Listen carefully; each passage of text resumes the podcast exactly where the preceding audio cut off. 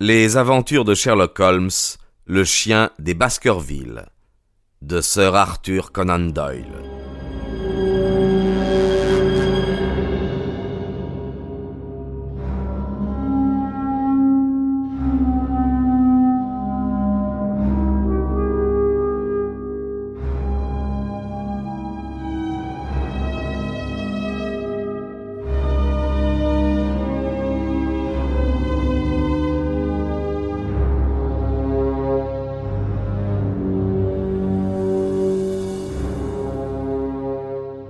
Touchons moment critique, me dit Sherlock, tandis que nous marchions silencieusement. Cet homme est joliment fort. Au lieu de Sir Henry, c'est Selden qui tombe victime de ses machinations. Avez-vous remarqué comment il a supporté ce coup qui en aurait paralysé bien d'autres? Je vous l'ai dit à Londres, Watson, et je vous le répète ici, nous n'avons jamais eu à combattre d'ennemis plus dignes de nous. Je regrette qu'il vous ait vu, je le regrettais aussi tout d'abord, mais il n'y avait pas moyen d'éviter cette rencontre. Pensez-vous que votre présence au château modifie ses plans demandai-je. Elle peut le rendre plus prudent, ou au contraire le pousser à la témérité. Comme la plupart des criminels habiles, il est capable de trop compter sur son habileté et de croire qu'il nous a dupés. Pourquoi ne l'avons-nous pas arrêté? Mon cher Watson, vous êtes un homme d'action, vous. Votre tempérament vous porte aux actes d'énergie. Mais supposons par exemple que nous l'ayons arrêté tout à l'heure, qu'en serait-il résulté de bon pour nous? Quelles preuves fournirions-nous contre lui? C'est en cela qu'il est rusé comme un démon. Si nous tenions un complice qui fût en mesure de déposer devant les juges, passe encore. J'admets même que nous nous emparions de ce chien il ne constituerait pas une preuve suffisante pour qu'on noie une corde autour du cou de son maître. Il y a la mort de Sir Charles. L'examen de son cadavre n'a révélé aucune trace de blessure. Vous et moi, nous savons qu'une frayeur l'a tué, et nous connaissons la cause de cette frayeur. Mais comment faire pénétrer cette certitude dans le cœur de douze jurés imbéciles? Comment prouver l'intervention du chien? Où est la marque de ses crocs? D'ailleurs, un chien ne mord jamais un cadavre, et Sir Charles était trépassé lorsque l'animal l'atteignit. Nous devrions établir tout cela, vous dis-je, et nous sommes loin de pouvoir le faire. Et le drame de cette nuit? Eh bien, il ne nous a rien apporté de concluant. Quelle relation directe existe-t-il entre le chien et la mort de Selden? Avons-nous vu la bête? Non, non, mais nous l'avons entendu. Bien, je vous l'accorde. Prouvez-moi qu'elle poursuivait le convict. Pour quelle raison cette poursuite? Bien, moi je n'en trouve pas. Non, mon cher Watson, il faut nous résigner à la pensée que nous ne pouvons formuler aucune accusation précise et nous efforcer de recueillir des preuves indiscutables. Comment y arriver? Eh bien, par Madame Laura Lyons. Lorsque nous l'aurons renseignée sur le comte de Stapleton, elle nous sera d'un grand secours. J'ai mes plans, moi aussi. Attendons-nous à de graves événements pour la journée de demain. Toutefois, avant vingt-quatre heures, j'espère bien avoir définitivement le dessus. Holmes borna là ses confidences. Il continua à marcher, perdu dans ses réflexions, jusqu'à la porte du château de Baskerville. Entrez-vous lui demandai-je. Pourquoi pas? Je n'ai plus de raison de me cacher. Encore un mot, Watson. Ne parlez pas du chien à Sir Henry, qu'il pense de la mort de Selden ce que Stapleton voulait que nous crussions nous-mêmes. Il n'en sera que plus dispo pour l'épreuve qu'il subira demain. Vous m'avez dit qu'il est invité à dîner à Merripit House. Je le suis également. Vous vous excuserez. Sir Henry doit seul accepter l'invitation. Nous inventerons un bon prétexte à votre absence. Et maintenant allons prier le baronnet de nous donner à souper. Chapitre 13 Filet tendu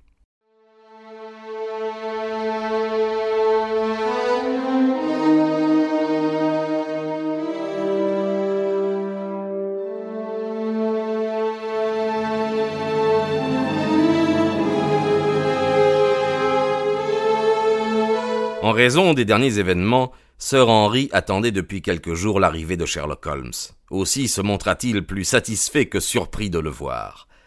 Toutefois, il ouvrit de grands yeux en s'apercevant que mon ami n'avait pas de bagages et ne lui donnait aucune explication sur cette absence de valise. Nous procurâmes à Sherlock tout ce dont il pouvait avoir besoin, et après un dîner servi bien longtemps après l'heure accoutumée, nous apprîmes au baronnet ce qu'il nous importait qu'il connût de mon aventure. Auparavant, j'avais eu la corvée de raconter à Barrymore et à sa femme la mort de Selden. Cette nouvelle causa au valet de chambre un soulagement sans égal, mais madame Barrymore porta son tablier à ses yeux et pleura amèrement.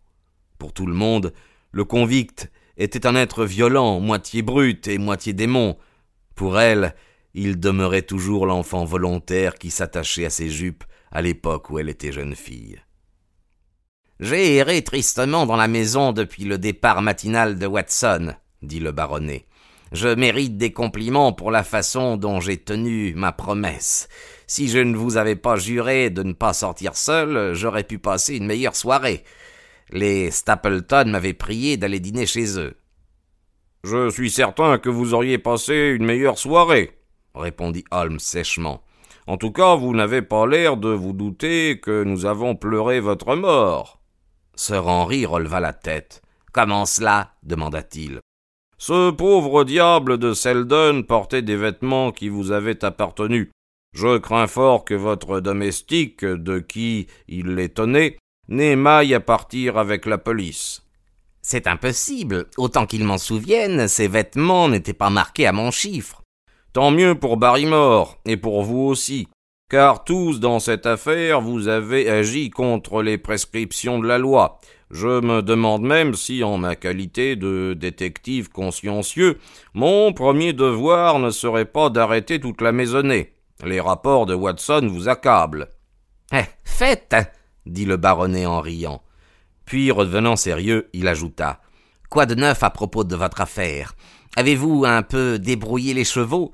Je ne crois pas que depuis votre arrivée ici, nous ayons fait un pas en avant, Watson et moi. Avant qu'il soit longtemps, j'espère avoir déblayé le terrain et rendu votre situation sensiblement plus claire. Tout cela est très difficile, très compliqué. Il existe encore quelques points sur lesquels la lumière est nécessaire. Mais elle est en marche, la lumière. Watson vous a certainement appris que nous avions acquis une certitude, reprit le baronnet. Nous avons entendu le chien hurler sur la lande, et je jurerais bien que la légende accréditée dans le pays n'est pas une vaine superstition. Autrefois, quand je vivais en Amérique, dans le Far West, j'ai eu des chiens, et je ne puis me méprendre sur leurs hurlements. Si vous parvenez à museler celui-là, je vous proclamerai partout le plus grand détective des temps modernes. Je crois que je le musellerai, et que je l'enchaînerai facilement, à la condition que vous consentiez à m'aider. Je ferai tout ce que vous me commanderez. Parfait. Je vous demande en outre de m'obéir aveuglément, sans vous enquérir des raisons qui me guident. Je m'y engage. Si vous tenez cette promesse, nous avons les plus grandes chances de résoudre bientôt le problème qui vous intéresse.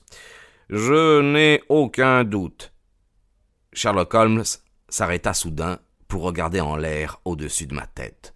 La lumière de la lampe tombait d'aplomb sur son visage, qui avait pris une expression si attentive, si immobile, qu'il ressemblait à une tête de statue personnifiant l'étonnement et la réflexion. Qu'y a-t-il? criâmes-nous le baronnet et moi. Lorsque les yeux de Sherlock se reportèrent sur nous, je vis qu'il réprimait une violente émotion intérieure.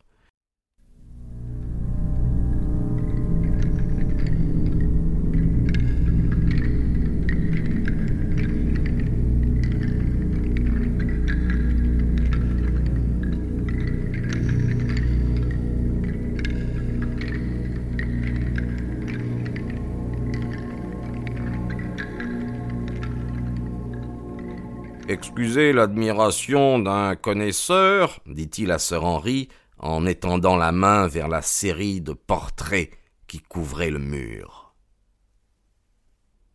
Watson me dénie ma compétence en matière d'art par pure jalousie, parce que nous ne sommes pas de la même école. Vous avez là une fort belle collection de portraits. Je suis heureux de vous les entendre vanter, dit Sir Henry avec surprise. Je ne connais pas grand-chose à tout cela, et je ne puis mieux juger un cheval qu'un tableau. Je ne croyais pas que vous vous intéressiez à ces bagatelles. Je sais apprécier le beau quand je l'ai sous les yeux.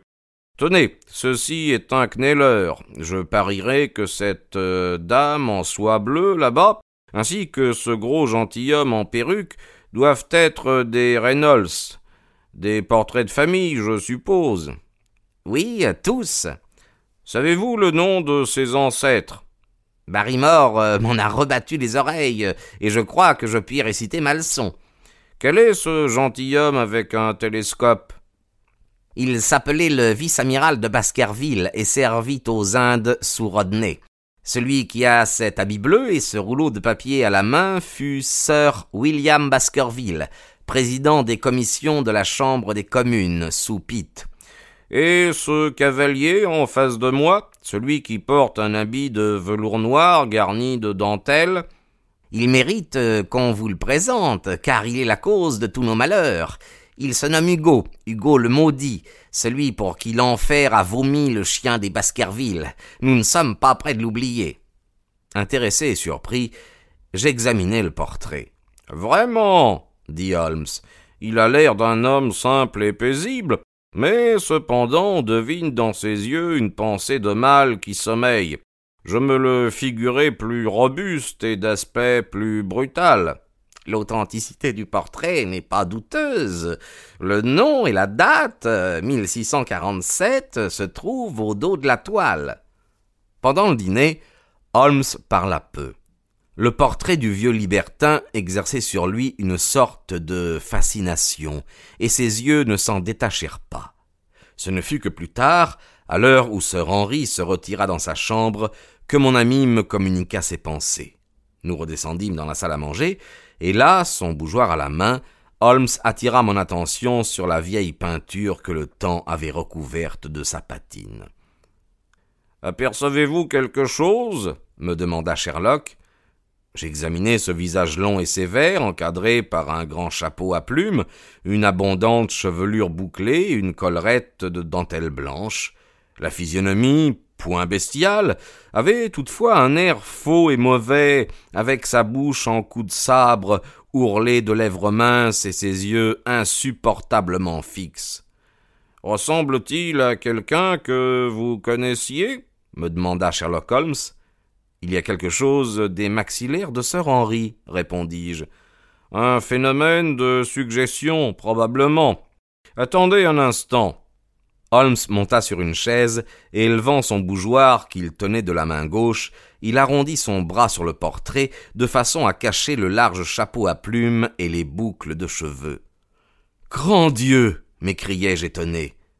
Le visage de Stapleton venait de surgir de la toile. Voyez-vous maintenant fit Holmes.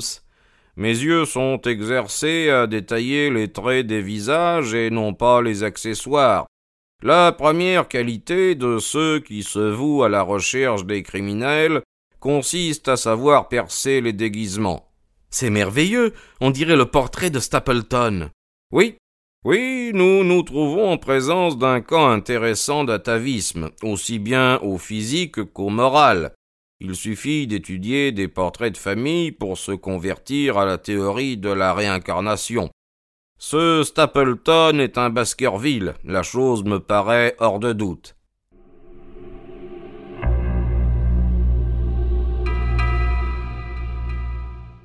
Un Baskerville avec des vues sur la succession, répartis-je.